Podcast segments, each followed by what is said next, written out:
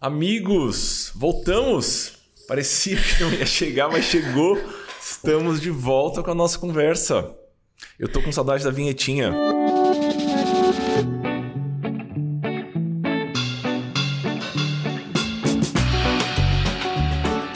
Essa é a nossa conversa, um podcast feito para você, planejador financeiro. Do lado de cá, eu e o Amuri vamos discutir cases, responder perguntas, explorar pontos que são muito importantes dentro desse nosso universo. De alguma forma, a ideia é oferecer um pouquinho do que nós adoraríamos ter recebido lá atrás, no início das nossas jornadas. A gente espera, de coração, que cada episódio funcione como um abraço para quando essa caminhada estiver meio solitária demais. Então, sejam bem-vindos de volta. E aí, Vi, como é que você tá? Também. Parece que o ano mudou e da última vez que a gente gravou um episódio, parece que tanta coisa aconteceu. A gente ainda estava se despedindo da outra turma, da nossa primeira turma de formação. Agora a gente acabou de criar o grupo no WhatsApp da turma de, de 2023. Então, parece que ano novo mesmo, tá dando aquela sensação de. Sabe quando a gente é criança, que aí compra mochila nova? Caderno vai, novo, eu tinha isso com caderno, assim, não, vamos caprichar na letra agora, porque o caderno é novo é. e tudo mais. Pois é, muita, muita coisa aconteceu. Eu tô tentando lembrar quando que foi o nosso último episódio. Foi novembro? Foram com os alunos. Dezembro? É, ah, novembro. A gente gravou, a gente gravou no metade de novembro, mais ou menos. Que foi com a Carla, com a Cris, né? Com a Jana. A gente gravou com uma turminha, com o Douglas. Bom demais, bom demais. Bom, vamos recapitular um tiquinho o que aconteceu nos últimos dois meses. Foram dois meses em que a gente estava intensamente conversando com as pessoas da lista de espera. A turminha que estava ali meio que na esperando para uma vaga na turma de 23 que começa agora dia 31 de janeiro. Isso. E a gente fomos surpreendidos, não é mesmo? Muito surpreendidos. Nosso plano era ter ali umas 30 pessoas até o final do ano e agora em janeiro a gente ia estar tá, né, fazendo as últimas, é, os últimos contatos e trazendo as pessoas para poder fechar nossa turma. Mas não foi bem isso que aconteceu. Surpresa é... maravilhosa. Muito bom. Esse tipo de problema a gente quer resolver na vida. Isso. é isso. Agora, mas agora tá dando aquela dorzinha no coração, né? De todas as pessoas que ah, então consegui me organizar, queria entrar e a gente, ah, infelizmente, as vagas estão esgotadas. Teremos só no próximo ano, agora uma nova turma. É, Algumas pessoas falaram, mas... eu vou entrar na turma do segundo semestre, me dava até um ataque cardíaco. Amada, não, não, não dá para ter duas no ano só, né? Desse tamanho que a gente faz, desse jeito que a gente faz. Então, é uma turma por ano só mesmo, amigos. Exato.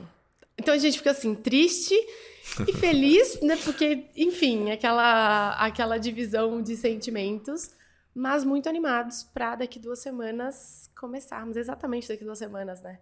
A gente começar a próxima turma. Tô animada para poder ver todo mundo na tela pela primeira vez, sabe? No Zoom. Isso, isso. Todos os rostinhos. Que eu falei com Acab... mais ou menos, né, metade das pessoas e você falou com a outra metade. Então a gente não conhece todo mundo exatamente. E a gente, na verdade, acho que ficaram uma, umas 4, 5 vagas para janeiro só, em, em, dezembro, que é mais de um mês antes do começo das aulas, as vagas já estavam esgotadas. E vejam só, não era um golpe de marketing. Ao contrário do que algumas pessoas pensaram, não era um golpe de marketing, pessoal. É, de fato, as vagas são limitadas porque tem toda tem um aspecto individual do programa. Então, os alunos contam com sessões individuais.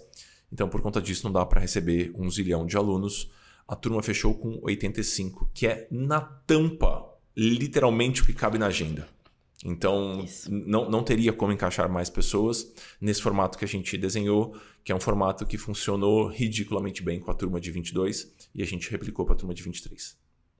Sim. Certo? E, então, e essa semana começamos também a supervisão, né? É Primeiro isso. encontro da supervisão, que é um formato novo de contato que a gente desenhou e que a gente acredita muito. Acho que a gente vai falar bastante sobre essa estrutura de supervisão para planejadores financeiros e, enfim, a gente deve falar bastante sobre isso ao longo do ano. Mas tô animada. É, foi uma coisa que eu senti. Engraçado, né? Que se a gente voltar um ano, a gente estava falando, ah, a gente sentiu falta quando a gente estava estudando, estruturando o nosso negócio, de uma formação, de um direcionamento, um acompanhamento, e é o que a gente está oferecendo na formação. E depois de vencer essa primeira etapa, a gente. E aí eu acho que é uma coisa que acompanha até hoje, né? A gente sente falta desse. Tá, a gente segue com desafios. Negócio é isso, né? Todo ano, todo mês, coisas novas podem surgir. A nossa cabeça às vezes dá uma bugada e a supervisão ela, ela ocupa um pouco desse espaço, assim, de dividir a jornada mesmo, né? Não é uma formação, mas é de dividir a jornada de planejamento financeiro, do planejador financeiro. Turma lotada também. Então teremos a primeira turma de supervisão com 25 pessoas, que é o que a gente acredita, por enquanto, é o nosso experimento, é o que a gente acredita que funciona bem. Mais do que isso, ficaria um ritmo de, de palestrinha ou de live, que definitivamente não é o que a gente quer. E a gente tem nesse mês, na semana, semana que vem? Semana que vem já. Não, na outra semana. Sim. A nossa turnê, meu Deus do céu. Não, é semana nossa... que vem mesmo, amor. É semana que vem. É semana que vem. É semana que vem. Então, na semana que vem, nós temos não uma, mas duas rodas de conversa presenciais. Então, a gente correu um tiquinho com o retorno da, da temporada do podcast, né, do, da nossa conversa, porque a gente queria fazer esse convite para vocês então, se você está em Salvador e arredores, ou São Paulo e arredores, semana que vem você deveria ir comer um pão de queijo com a gente. Isso. Explica a roda. Ro... Para quem nunca participou, a roda de conversa para planejadores financeiros é um espaço para a gente poder conversar, se abraçar, chorar, né, lamentar os desafios e conhecer um pouquinho, trocar experiência com outros planejadores, porque parece que não, mas tem muitos planejadores espalhados por aí, provavelmente na sociedade também. E a gente quer criar esses espaços, né, para conseguir conversar com todo mundo. A gente tem muito a aprender uns com os outros e, e é isso que acontece nas rodas. Elas são sempre muito divertidas. Se você nunca participou de nenhuma, é, participe junto com a gente. Semana que vem a gente vai estar. Tô sentindo, sabe aquela. Quando o Faustão pegava Isso. aquele papelzinho, ele falava dia tal, hein? Então, na próxima quinta-feira, dia 26 de janeiro, a gente vai estar em São Paulo.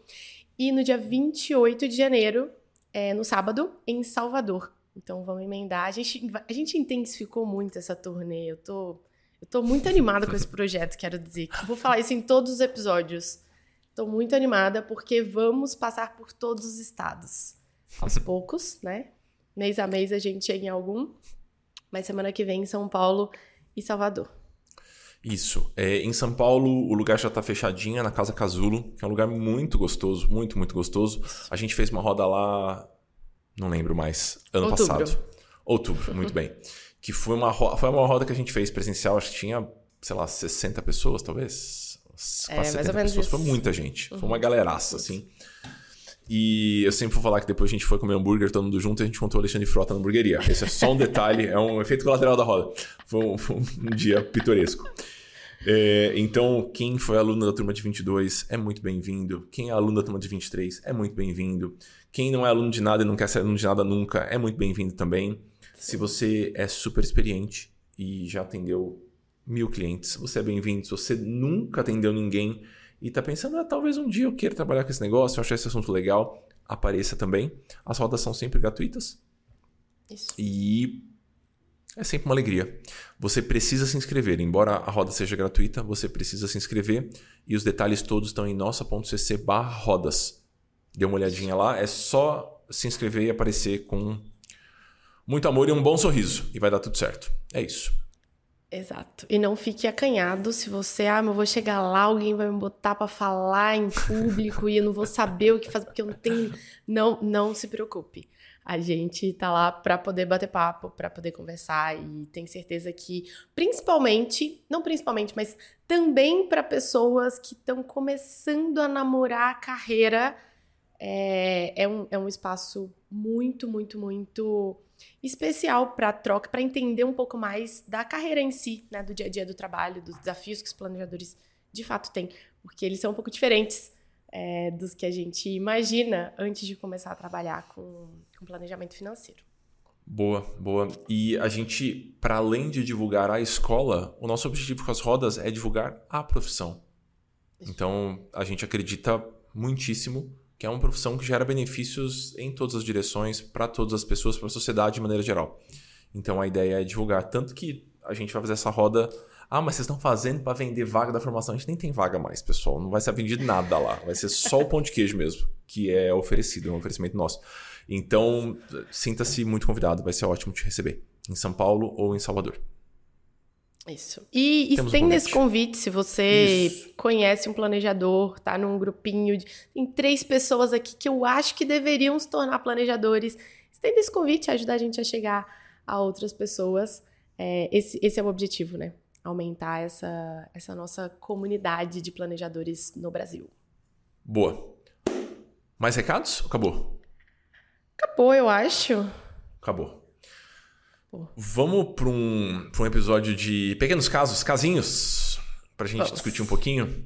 Então, você traz um, eu trago um, pode ser? Pode ser. É, isso. é engraçado que esse negócio de, de pequenos casos, às vezes tem algumas frases que os clientes falam e que ficam ali, ó, na cabeça. Às vezes eu me lembro, tô assim, ó, no sofá, sem fazer nada, sem nem trabalhar, e me vem uma frase de algum cliente, porque não sei. É, é, muito do dia a dia, né? O nosso trabalho.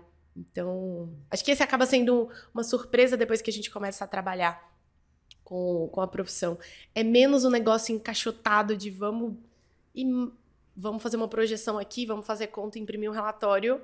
E mais uma discussão de desafios que acontecem no dia a dia, desejos que eu não consigo encaixar, como é que eu vou conversar sobre esse relações. assunto com meu marido, relações e, é, e, e medos, né, nossos a gente e a gente mesmo, sem, sem nem ter, precisar ter outra pessoa na história.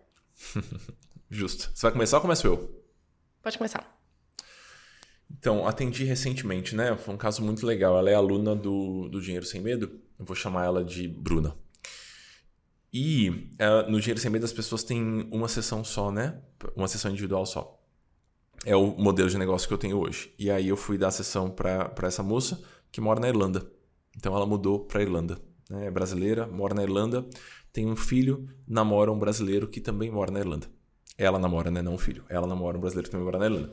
E ela começou a. A gente começou a bater papo tal, e a gente chega um pouquinho sem contexto, porque é uma sessão só, não tem o papo inicial, né? Que é aquela conversa que a gente faz antes do processo de consultoria. É meio que abre a câmera e vamos. E aí ela começou a contar que ela recebeu uma herança de um milhão de reais. Foi assim, ela tem uma herança de um milhão de reais. Aí eu falei, ah, ela vai querer ajuda para investir. Aí ela falou assim, então, na verdade eu não queria ajuda para investir. Eu queria te, te, falar um pouquinho da minha inquietação. Eu falei, ok, me fala da sua inquietação. Essa carteira já está investida. Ela passou, ela compartilhou a tela, mostrou a carteira, uma carteira bem ok, nada muito crítico na carteira. Eu teria pitacos para dar, mas não era o ponto dela. Então ela só queria me mostrar a carteira, e aí o ponto dela é o seguinte: ela tem um custo de 4 mil euros para viver na Irlanda hoje. Ela tem uma renda no Brasil. Vai anotando aí, está anotando as contas aí? Tô Eu vou pedir sua opinião aqui, sobre ó. isso. Ó a minha caneta. Isso, isso. Então vamos lá. Ela tem 6 mil reais que ela recebe do aluguel de um apartamento que ela tem aqui no Brasil. Ela tem uma outra renda que eu não vou entrar em detalhes porque vai identificar a pessoa de mais 6 mil reais que ela recebe no Brasil. É isso. Então ela tem esses 12 mil. Ela está começando uma nova carreira, que eu também não vou falar qual é, na Irlanda, para não identificar a pessoa. Então tá muito no comecinho. Ela tem uma renda de 200 euros por mês lá, só. Então ela tem 6 do apartamento, 6 de uma renda passiva no Brasil, mais 200 euros. Ela tem essa carteira de um milhão de reais. Esse, é, esse foi o contexto financeiro que ela me deu. E ela falou: Ah, eu não sei se eu poderia continuar gastando da minha carteira de investimento, sacando mais da minha carteira de investimento, é, o seu dinheiro vai acabar muito rápido. E aí a gente tabulou as informações na tela. Quanto que deu a soma aí? Aproximando? Eu, qual, qual soma? 6 mais 6, mais 200 euros, vai dar mais ou menos 13 mil reais. 13, é. Uhum. Isso. Ela precisa de 4 mil euros por mês. 4. Isso. Isso. 4 mil reais, grosseiramente ali, vai dar uns 22 mil reais por mês. 4 uhum. mil euros, 22 mil reais. Sim.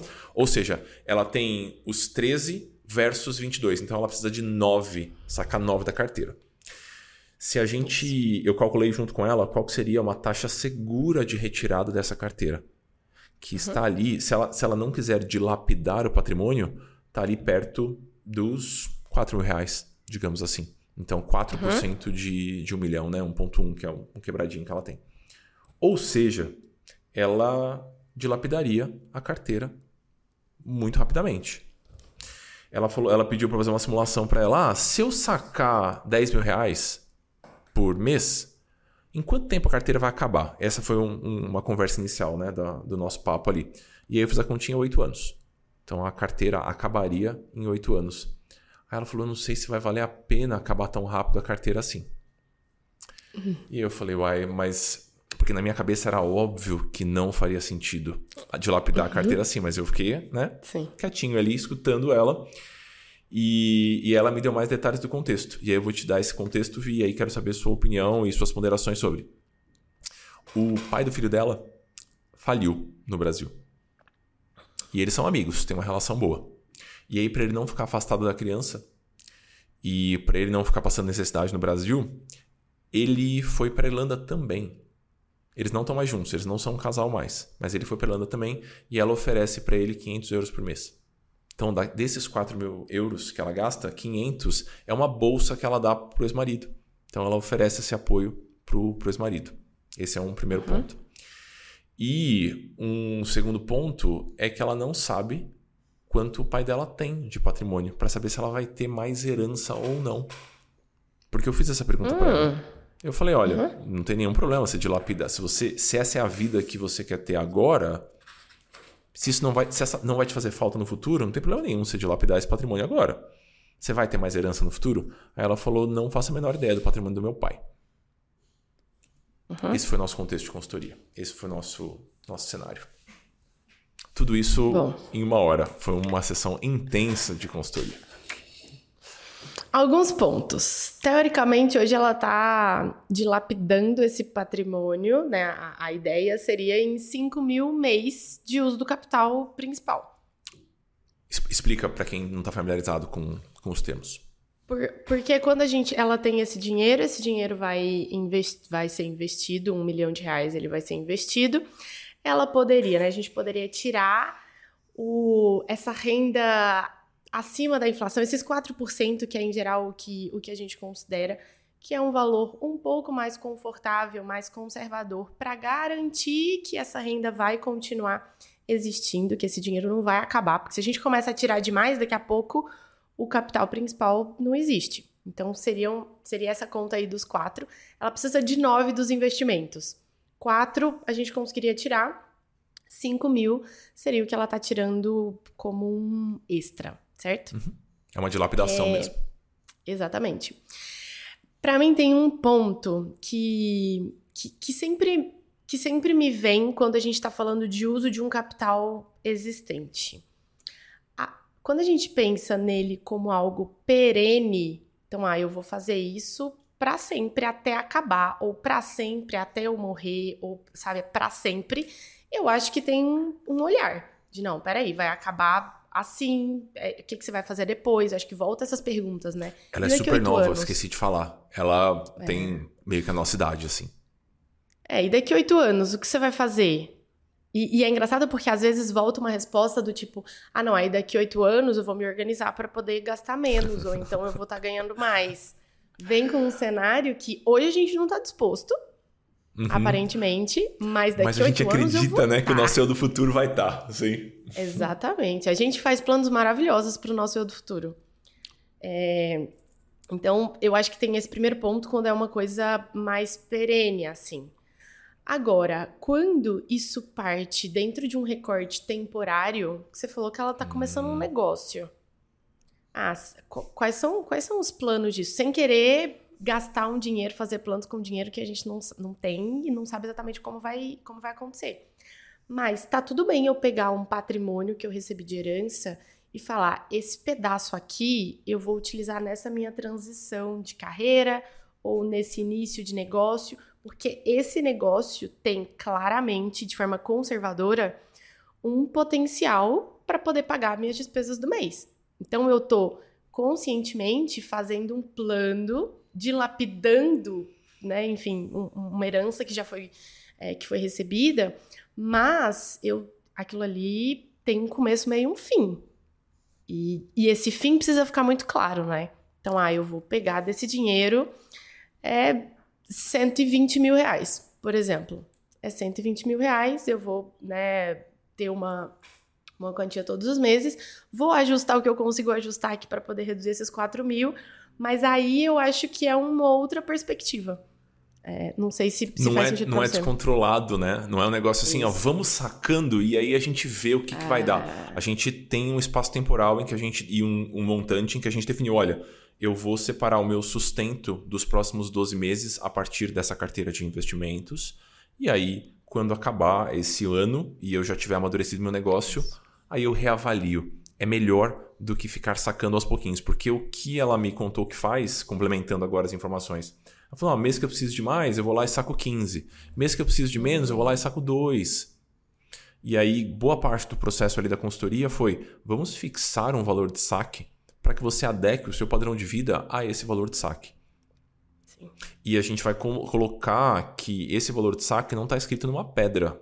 Então a gente pode ter um valor de saque para os próximos 12 meses, que é esse, esse espaço temporal que a Vivi comentou, e depois a gente reavalia e vai pensar em outros espaços, em outras, em, outros, outras intensidades de, da- de lapidação, digamos assim, em outros, outras dilapidações possíveis que vão manter esse capital te oferecendo uma segurança para os próximos tempos. Muito da, da nossa nosso papo foi, foi esse. Ela trouxe umas frases boas, assim. Ela falou: Não, meu filho vai ter 10 anos só uma vez na vida. E ele queria muito ir para Itália. E aí eu, eu tenho dinheiro, eu não vou oferecer isso pro meu filho? E aí talvez se você é um planejador que está começando agora, talvez te surja o ímpeto de julgar muito essa mãe. E falar, não, mas ele vai ter um 11 anos só uma vez na vida também, 12 anos, então, né, para, rico não sobe. Ah, to- Tome cuidado com esses julgamentos, né? Em especial no, no comecinho, assim. Porque as pessoas, elas têm questões. Ricas Sim. e pobres. É, e, e eu acho que tem os contextos particulares de cada um. É, porque eu, eu entendo esse- eu entendo muito esse lado do ah, eu só vou fazer, eu só vou ter esse momento na minha vida agora. Mas a gente também só vai ter, né, com 40 anos, um padrão de. Né, vou jogar aqui, vamos supor que daqui esses 8 anos ela tenha 40. né, com 40 anos, com uma renda que não é suficiente para pagar a despesa e com né, um padrão de vida que vai precisar ser reduzido num momento lá na frente. Então, enfim, é, eu gosto muito de pensar qualquer patrimônio com o carimbo dele. Então, de cara, eu olharia para esse um milhão e ia falar: vamos, carimbar o que, que é isso aqui. Quanto disso aqui é patrimônio para uma aposentadoria? Quanto disso aqui é patrimônio de uma reserva? Quanto disso daqui é o dinheiro que. Porque uma coisa é eu deixar o mês a mês decidir por mim. Não são decisões muito conscientes e racionais que a gente acaba tomando. Agora, se eu sento, tô fazendo conta junto com um planejador financeiro, pensando, ponderando muitas, muitas questões, é, quanto desse um milhão eu estou conscientemente investindo nessa transição, né, nesse novo negócio e, e até um ajuste se, se é de fato uma coisa que é para acontecer. Porque se, se de repente ela me fala assim, não, esse negócio não tem potencial de aumentar, não. Ele, ele vai ser essa renda, é só, é só um extra. É um hobbyzinho, assim, é uma coisa assim. Uhum. É, é isso. A gente precisa olhar para uma, pra uma redução de, de patrimônio, de, de padrão de vida. Porque escolhas estão sendo, estão sendo feitas. Não tem certo e errado, mas tem consequência para cada decisão que a gente toma. É. Inclusive para a bolsa do ex-marido, né? Pois é, pois é.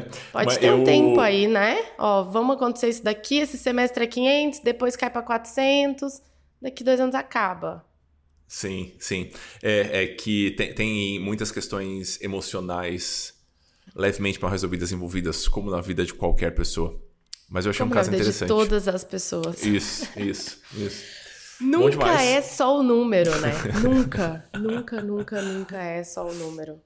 Eu acho que essa é uma das coisas que me dificulta é, muito quando eu tô produzindo algum conteúdo para muitas pessoas. Porque eu penso, não é, a resposta é essa. Mas se isso daqui ou isso daqui acontecer, a resposta vai ser o oposto disso.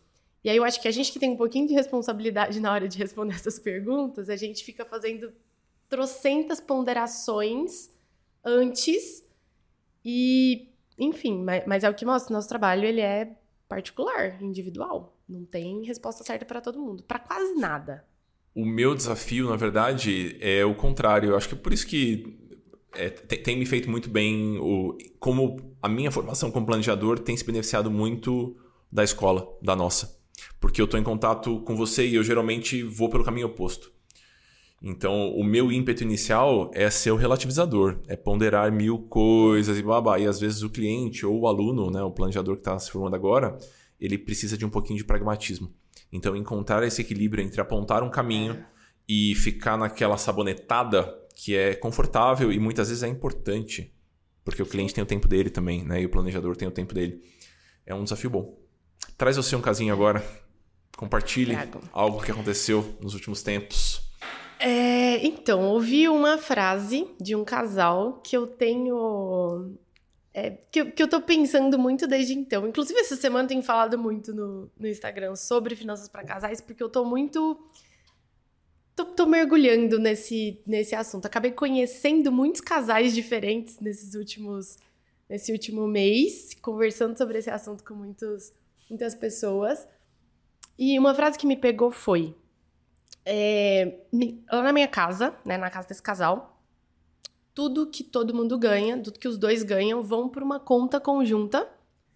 Eles pagam todas as despesas do mês e cada um tem uma espécie de mesada.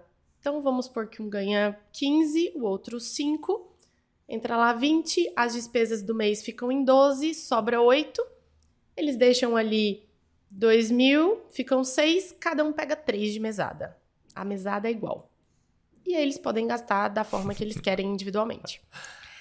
E, e tem essa diferença de renda, de 15 para 5, mais ou menos. E aí o que, que acontece? Ele comentou comigo assim: é, é, o que ganha mais comentou comigo assim. Ele falou, ele falou, olha, eu queria muito fazer um curso que custa 3 mil reais por mês. Só que para eu poder fazer esse curso que custa 3 mil, a gente não quer mexer, eu e meu marido, né, os dois, eles não querem mexer na mesada. Então eu sinto que eu preciso ganhar 6 mil a mais para eu conseguir fazer o meu curso de 3. que história eu boa. Eu ganho 15. É. É, e eu, eu tô me sentindo injustiçado. Porque meu, meu marido tem potencial para poder ganhar mais. Ele só gosta de um ritmo mais tranquilo. Eu também gosto de um ritmo mais tranquilo, mas eu estaria disposto a ganhar mais para poder fazer esse curso, ou enquanto eu, eles são, os dois são autônomos, enquanto eu estou tendo esse, esse gasto.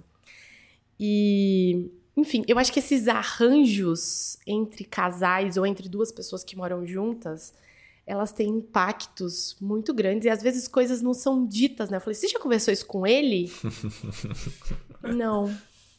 E aí, sabe? Foi consultoria ou é casal de amigos só? Não, é casal de amigos. Ah, justo. Ah. E, e, e, essa é uma angústia. Eu acho que se a gente. Eu, eu fiz uma pesquisa, no, uma enquete no, nos stories, perguntando se o assunto em casa é bem resolvido. Para a maior, grande maioria, está super bem resolvido. Eu queria perguntar para os maridos e esposas e companheiros dessas pessoas se também está resolvido, sabe?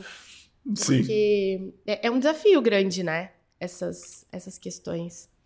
É curioso, né? É igual você fazer duas pesquisas. Primeiro, você pergunta para os homens se eles se consideram machistas. Aí vão, sei lá, 20% vai falar que se consideram machistas. Aí você pergunta para as mulheres se elas já sofreram algum tipo de abuso relacionado ao machismo. 80% já sofreu algum tipo de abuso. Ou seja, alguma coisa, coisa não errada. está casando aí, né? É isso. Super interessante. Super interessante. É... Um ponto que eu queria destacar e eu tô acompanhando agora, eu acho que eu devo ser a pessoa que segue mais perfis de finanças da história, porque eu sigo basicamente todos os alunos. Então já tem 160 perfis facilmente, dos alunos da turma do ano passado e dessa, né?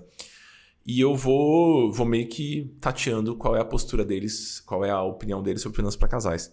E às vezes eu vejo uma postura super romântica. Romântica, assim, de que o casal se desenvolve juntos e, e o que um ganha é do outro também, porque tem a força da família e tudo mais. não é uma abordagem intrinsecamente errada. Mas se você acha que é a única opção para todos os casais, a gente vai ter um puta de um problema. Aqui em casa, se a gente fizesse esse esquema, a gente teria um baita problema. Porque eu sou muito mais gastão que a Gabriela. Antes da gente começar a gravar aqui, eu tava mostrando, comprei luz no meu escritório e comprei coisas e cacarecos eletrônicos. O Amore, a gente pisca, ele Isso, gastou uma pequena fortuna em coisas de tecnologia. Não sei. É isso. Não sei onde vai parar todas essas coisas. Pois é, é, eu vou, eu vou me desfazendo, aí eu compro outros que eu acho mais legal. É um, é um pequeno caos. Eu gosto muito desse pedaço. E para Gabriela isso não é tão importante. Então, eu não quero ter que discutir com ela cada cacareca de tecnologia que eu vou comprar. E eu não acho que a gente é um casal menos unido por conta disso. Eu não acho que a gente leva uma vida menos menos em conjunto por conta disso.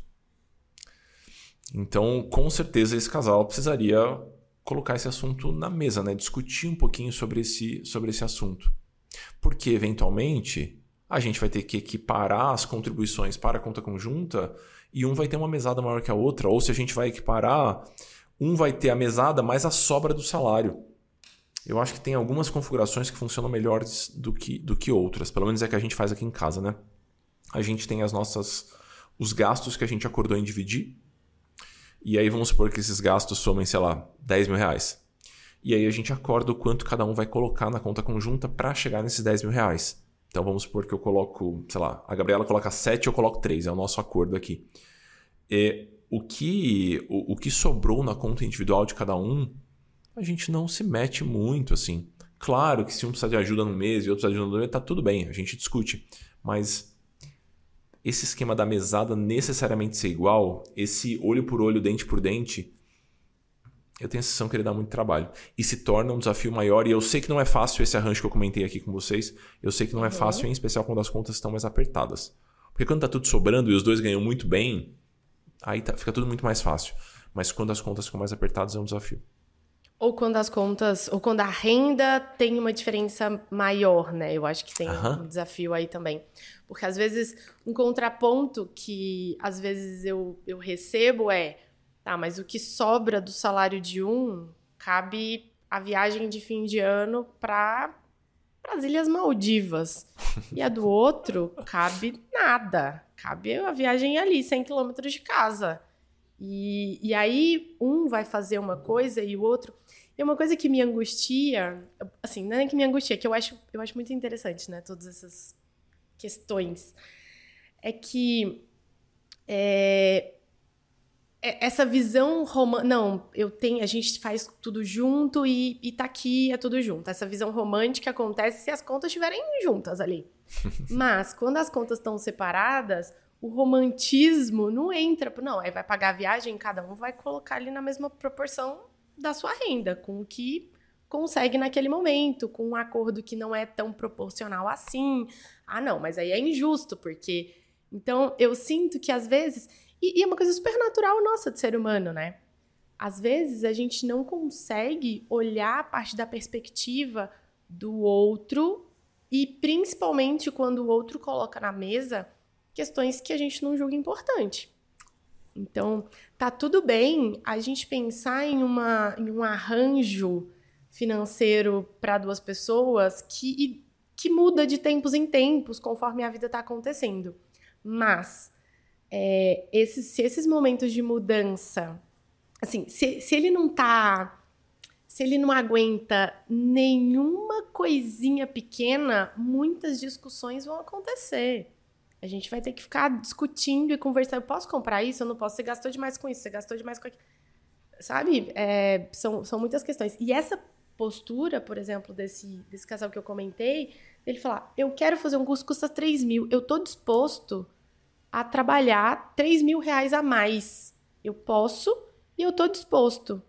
Mas quem está impedindo ele, de certa forma, é o combinado com o marido. Porque então, se é ele trabalhar e ganhar 3 mil a mais, ele vai ter que colocar esses 3 mil no bolo, certo? E aí não vai, vai, resolver. Ter... Jesus. Exatamente. Entendi. Então, eu não sei, pensar um, em um arranjo que funciona para hoje e que abra espaço para os projetos que só o outro acha importante, eu acho que deveria ser uma premissa, assim. Eu acho que eu tenho que pensar. Ótimo ponto. Se o, o aí pega o caso do Rafa, né, meu marido. Ele quer gastar uma pequena fortuna, não faz nenhum sentido. Não faz nenhum sentido na minha percepção com kart. Mas o nosso, se o nosso arranjo financeiro dependesse da minha opinião sobre o kart, ou do quanto eu acho que ele tem que gastar ou não, eu, eu ia estar limitando ele de alguma forma. Claro. Né? E do mesmo jeito, o contrário. O contrário não existe, porque tudo que eu quero é uma coisa de fato necessária. Claro, não, não lógico. Não tem nada. A gente sempre então, acha que o nosso bom senso premissa. é mais bom senso que o do outro, né? O nosso bom senso é ótimo e o bom senso do outro é. Faz sentido essa premissa, né? Tipo, que Faz super. um arranjo que. Eu nunca tinha falado ali, acho que não tinha pensado ela assim. O arranjo precisa fazer sentido e precisa abrir espaço para projetos que são importantes só para o outro também. Ele, ele precisa acontecer. E se eu puder complementar, o arranjo tem que, de certa forma, oferecer uma saída razoável. Não precisa ser uma saída ótima, uma saída razoável por uma discordância que a gente não vai resolver. Uhum. Então a gente discorda nesse ponto e a gente vai concordar que a gente vai continuar discordando. E o arranjo tem que sustentar isso de alguma forma. É isso. Isso vale para. Acho que para amizade isso é mais leve, porque você pode simplesmente dar um tempo nessa amizade. Mas para casamento, para sociedade, para uma relação mais próxima que você tem, a gente vai ter que acordar que a gente não vai chegar num ponto comum em, algum, em algumas áreas e a gente vai precisar lidar com isso. Isso não é exaustivo, né? Pensa, Super. a gente tem que entrar no acordo com. É, eu acho que isso vale para relacionamentos, vale para a vida financeira. Do se sempre alguém. Eu não gosto muito dessa visão do ah, sempre tem que ceder, alguém tem que ceder, o casal. Não, gente, é exaustivo ficar cedendo o tempo inteiro. É, como é que a Sim. gente faz para cada um ter o seu espaço? Tem um espaço ali que a gente vai ter que entrar no conjunto, obviamente. Uhum. Mas cada um precisa ter seu, seu jeito. Eu, Rafa, a gente discordaria muito como a gente investiria o nosso dinheiro se fosse tudo junto. Claro. Ele tem o jeito dele, eu tenho o meu jeito. E tá tudo certo, cada um que cuide do seu. Ótimo não ter que discutir isso. Ótimo poder só pedir uma opinião que você acha disso aqui? Ah, eu discordo. Ah, beleza. Ok. Ok. Ok. Passa manteiga, por favor. É isso. É. É boa. É justo. É justo. E eu acho que o desafio maravilhoso disso é que se você atende casais, se você é um planejador financeiro e atende casais, você vai precisar se colocar no sapato de um, no sapato do outro e vai ter momentos em que você não concorda com nenhum dos dois. E dá vontade de falar, pessoal, não, vocês dois estão completamente errados. O certo é o meu. E você não vai poder fazer isso, porque a vida deles, quem vai viver aquela vida são eles. Então, acho que é um, um equilíbrio interessante de encontrar até onde a gente dá pitaco. É, você pode julgar à vontade, é, e é, é, não sei se é possível não julgar, só que você vai ter que controlar de que maneira você expressa e de que maneira isso afeta o seu direcionamento, né, o seu aconselhamento durante a consultoria. Eu acho que vale é, ir acumulando de uma forma, talvez até organizada para quem tem a memória ruim como a minha, de muitos casos possíveis. É, muito, muitos contextos possíveis. Ah, e aí um parou de trabalhar porque quis cuidar da mãe que estava doente. E aí, nesse outro caso, a diferença salarial era é. pequena, mas um gastava o triplo do outro nas despesas variáveis particulares. Porque aí eu acho que a gente vai entendendo, assim, né? Muitos, muitas vidas possíveis, né? eu lembro, eu até, você falou desse caso, eu lembrei. Eu atendi um casal que a, é um casal de um homem e uma mulher. Aí a mulher quis parar de trabalhar porque ia cuidar da mãe. E o marido não se conformava, porque ele achava que os irmãos da esposa deveriam participar também, porque eles têm condições. E a mulher não quis comprar essa briga com os irmãos. Aí ela é uma escolha dela. Então dá para ficar muito boa a história. A gente deveria fazer, gravar um episódio com os alunos só sobre casos de casais. Acho que vai ser muito legal, porque é um assunto interessante, é um assunto difícil. É, é uma consultoria muito útil para quem está contratando. Então, muito. façamos nessa temporada uma lavação de roupa suja. Boa. Temos? Temos um episódio? Temos um episódio, temos um episódio. É um episódio mais rapidinho. Primeiro de 2023. O primeiro de 2023, exatamente. Recados finais. Recados finais. Hoje é dia 17 de janeiro. Na semana que vem, no dia 26, tem a roda de São Paulo. Nossa.cc rodas. Todas as informações estão lá. Dia 28, que é o sábado, tem a roda em Salvador. Vocês estão muito convidados e encaminhe esse convite para uma pessoa que você sente que deveria estar lá. que é uma pessoa que tem afinidade com esse assunto, que talvez queira trabalhar com esse assunto algum dia, a gente vai ficar muito feliz em receber vocês. Isso. Eu tô acostumado a fechar o episódio falando, pessoal, a lista de espera tá aberta, entra na lista de espera. não tem lista de espera mais, queridos. Agora só no que vem. É isso. Estamos Agora animados é para receber os alunos novos. mesmo. Isso. Bom demais. Então, beijo, queridos. Fiquem bem beijo. por aí. Até semana que vem.